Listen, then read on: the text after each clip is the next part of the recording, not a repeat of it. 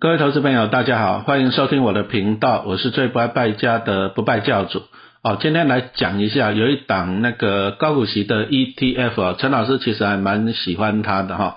那他在十月中的时候公开申购，那陈老师粉丝团也有分享，我去买了一百张，哦也不错了。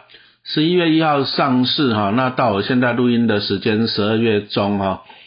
哎，大概就是一个多月的时间，涨了十三趴，涨了十三趴，那真的表现也是非常的不错了哈。那相信投资人应该也猜到了，陈老师今天要讲的是哪一档股票了吧哈？就是中信成长高股息，中信成长高股息零零九三四，好，零零九三四，好。那零零九三是为什么这么夯？其实今年哦，高股息 ETF 都很夯呐，啊，因为那些成分类股最主要是 AI 族群嘛。那其实 AI 族群呢，以前讲实话，就是股价基本上也不大会动啊。比如说像以前广达七八十块不会动嘛，对不对？那伟创三十几吧，有印象吗？是不是？那像陈老师持有的什么光宝啊，光宝以前就六七十嘛，还有人保嘛，人保大概就二十几嘛，有没有印象？哎呀，结果今年哈，就因为跟上了这个 AI 的热潮，涨翻天了。好，那广达涨到两百多，那伟创涨到一百多啊，虽然又跌下来，但是还是涨很多啊，对不对？好，所以说高股息 ETF 今年真的是很夯了。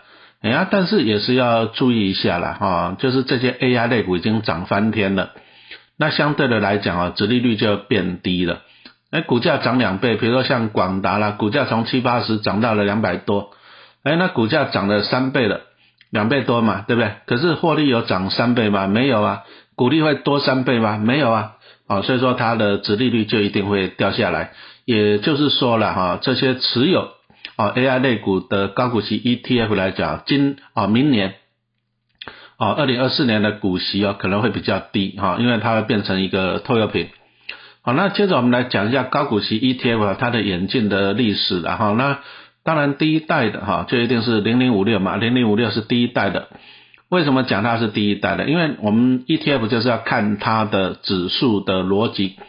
好，那零零五六的指数是怎样呢？啊，从上市前一百五十大公司啊市值啊挑选折利率最高的前五十大。那注意哦，折利率最高的就是由指数公司预测的哈，不是元大投信预测的啦。好，那这个就是第一代的。高股息 ETF，因为它选股就有指数公司预测嘛，啊，很简单，这是一点零版的。那后来又进化到了二点零版的哈，比如说像零零八七八，啊，它加入了一个 ESG 的因子，啊，所以说零零八七八哈，我们就把它，它是三年前二零二零年七月二十号上市的哈，那这个算作第二代的高股息的 ETF。好，那你看到了这些高股息 ETF 来讲，都是强调殖利率。好，零零五六是用预测未来年的折利率嘛？那零零八七八它一个股利分数，啊，就是计算呐，最近一年跟最近三年平均的股利率。啊，所以说你会发现啊，第一代跟第二代的高股息 ETF 都是强调什么东西啊？折利率啊，股利率来选股。哎，那中信的零零九三四啊，可以算作第三代的，啊，第三代的高股息 ETF，为什么呢？因为它强调的就是这样。哎，也要领股利，也要赚成长啊！他除了说股利以外呢，股利以外，他还强调是一个成长啊。那也就是什么，他股利也要了，那资本利得也要。哎，那这个概念呢，就是算是三点零版的哈，第三代的 ETF 了哈。那当然，它上市以来哈，还没有配息的，因为因为零零九三四哦，它是十一月一号才上市，刚上市的 ETF 通常不会马上配息。因为第一个它规模还不稳定啊，对不对？刚上市啊，比如像零零九三四来讲哈，刚上市的时候规模四十几亿啊，那最近已经成长到一百亿了。那你看规模成长了一倍嘛，是不是？那规模在持续的成长，如果配息来讲，其实会不稳定了。啊，所以说通常新的 ETF 的话，你看它公开说明书都会写说什么？哎，缓冲期啊，上市多久才会配息？那当然有的缓冲期比较短啊，三个月啊。好，那零零九三四它的缓冲期是半年呐。好，那为什么要缓冲这么久半年？那你想想看嘛，它十一月要上市，上市它的成分股五十档成分股谁在配息了？已经过了，六到八月除权息旺季已经过了，所以说它上市以来领不到息了，领不到了。好，最快是明年四月才开始成分股一些配息嘛，对不对？好，所以说它的缓冲期就设半年的原因在这里，就是说啊，它要等到明年开始出现息旺季了，那领到了息才可以配给投资人嘛。啊，所以说零零九三是最快应该是在明年的七月，啊，二零二四年的七月会配息。啊，那零零九三是它就是现在最热门的月月配了，哈，月配息。啊，不过你要到七月才会看到息。那再来这里啊，陈老师要强调一个东西，就是说我们买股票啊，我们赚什么钱？我们当然是希望赚两个钱，第一个就是领股利赚股利嘛，对不对？那第二个赚什么？赚价差嘛，哈。那小孩子才做选择嘛，对不对？我都要。好，所以说你要看到我们赚的就是两个钱，股利跟价差。好，那为什么要讲这一点呢？记得在十月中嘛，十月十六号那时候，零零九三是在公开申购的时候，哎，那网络上就有人在讲啊，这个哈，这个要等到明年七月才配息，月月配太久了啊，先不要买，先去买那个现在有在配息的。哎，这个观念对不对？你觉得这个观念对不对？其实老师刚才已经跟大家讲过了，我们赚要赚两个钱呐，股利跟什么价差嘛，是不是？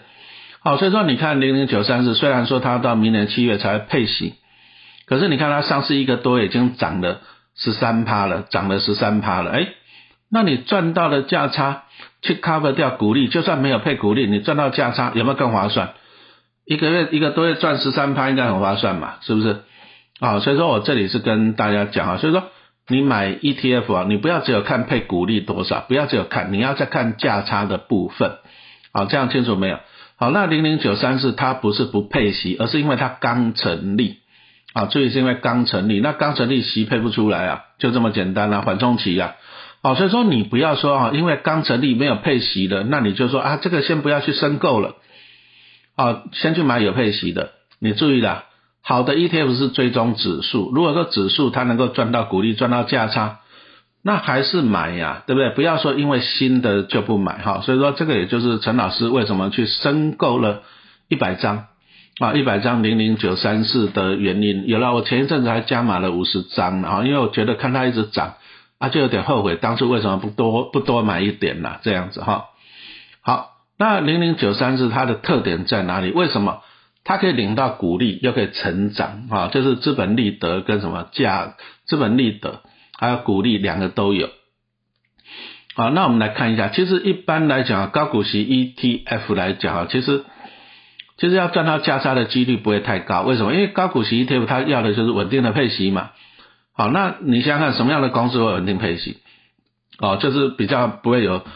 大幅成长性的，你说像台积电息就配很少，因为它成长性很高，哦，它把盈余保留下来，哦，那有些公司，你说像以前我们刚刚讲的广达啊、伟创啊、人保啊、光宝啊，啊，他们配的息都很多，啊，因为讲实话了，这以前那个电子五哥，好毛三到四，毛利率三到四趴的哈，成长性不高，啊，所以说领到了他们赚到的钱就拿来配股利。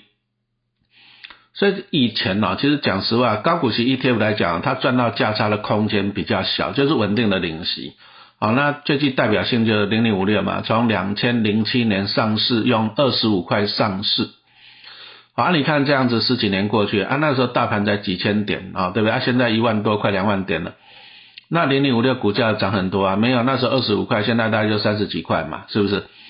所以高股息 ETF 从零零五六来看啊，就是说。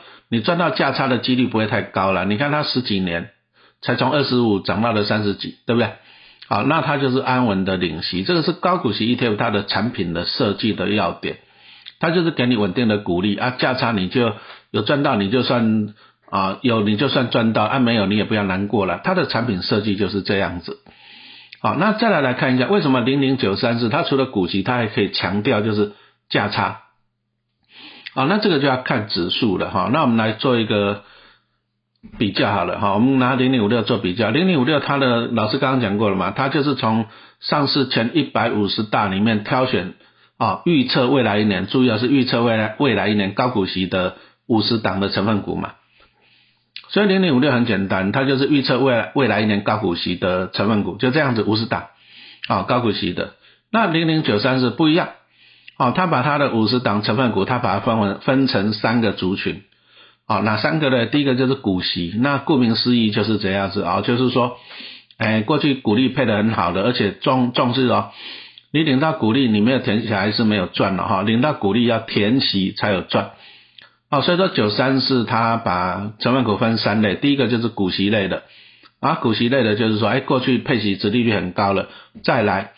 啊，过去也填息天数比较短的，注意啊，就是它比较容易填息的，哎，所以你看九三四它有纳入这个高填息哈，填息的因子，零零五六就没有哈，零零五六只有预测高股息，没有预测高填息的，好，那再来呢，九三四的第二个股啊成分股的第二个就是品质啊，有时候你也不能够说为了高股利哈，那你就挑选到一些哈品质不好，比如说像零零五六在两三年前两年前嘛。啊，大家都知道长隆、友达、群创连阳明都进去了，对不对？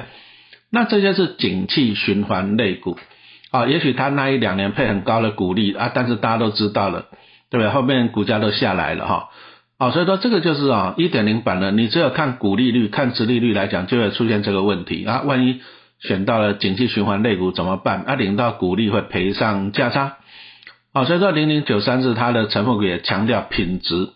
啊，就是说获利要稳定的，配息要稳定的哈，就是要避免那些什么东西啊，景气循环类股了哈。那再来九三四，它又把成分股分成什么？第三类是什么？成长。哎，我除了领股利以外，我也希望说这个公司获利是成长的。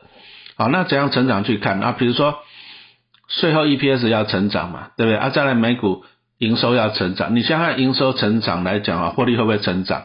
啊，那当然几率就很高嘛。那营收跟获利成长来讲的话，那将来配息的几率又更高，股价上涨的几率要更高嘛，对不对？好，这就是它的逻辑。好，那零零九三四啊，它的它的成分股就是啊，它一年会调整两次成分股。那也就是说，从这什么成长啦、品质啦、股息啊这三个族群来做切换。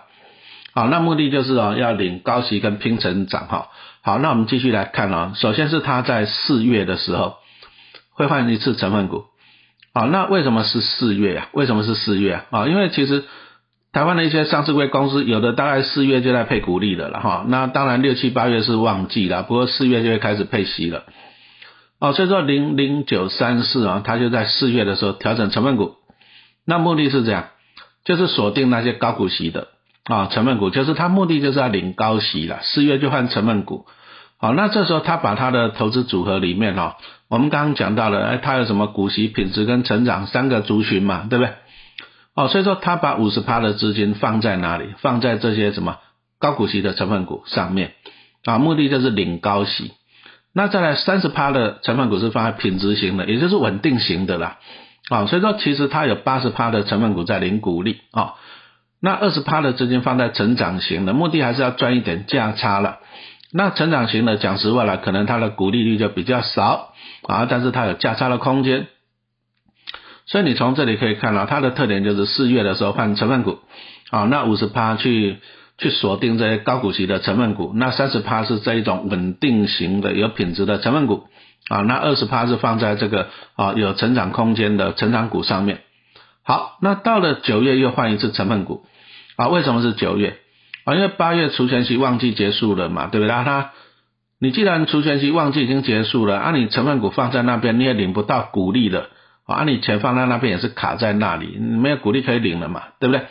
哦，所以说他在九月的时候再换一次成分股，啊，目的就是要去拼成长，啊，因为在九月的时候你大概可以看到哈季报。啊，比如说第三季啊，或者你可以看到前八月的哈，它的获利了啊，那它就是挑选怎样？哎，挑选那个啊，在九月的时候就挑选，就是那个我们刚刚讲到营收有成长的，获利有成长的，哎，那这些公司将来股价成长的几率也比较高嘛，对不对？啊，所以说他在八月除夕旺季结束的时候，九月就马上就换股了啊，那就是把五十趴的资金放在这些成长型的成分股上面。啊，五十趴放在这些成分股啊，成长型的，那一样，三十趴放在品质型的、稳定型的哈，那股息型的只剩下二十趴，啊，所以说从这里我们可以看到零零九三四啊，它的指数的一个特点了，好，第一个它就是都维持三十趴的资金放在这种品质型的啦，啊，就是稳定了，啊，有三十趴是放在稳定，啊，稳定就是可能就是安稳的领息啊，股价波动比较小的成分股上面哈，稳定。